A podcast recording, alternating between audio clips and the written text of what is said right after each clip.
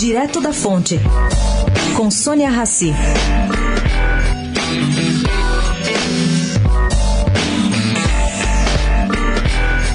Em épocas conturbadas do Facebook, está havendo uma mudança em editais de concessionárias de infraestrutura. É comum, segundo fonte ligada aos processos de licitação, a obrigatoriedade da concessionária oferecer Wi-Fi grátis em aeroportos, estações de metrô e até em rodovias. Pois bem, nesses tempos de vazamento ilegal de dados de redes sociais, na concessão da linha 15 no metrô aqui em São Paulo, o governo do estado incluiu um item sutil.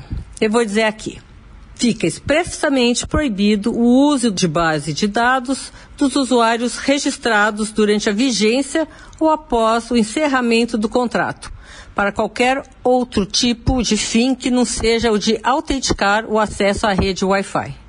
Pois é, estão colocando uma tranca digital nesses Wi-Fis grátis.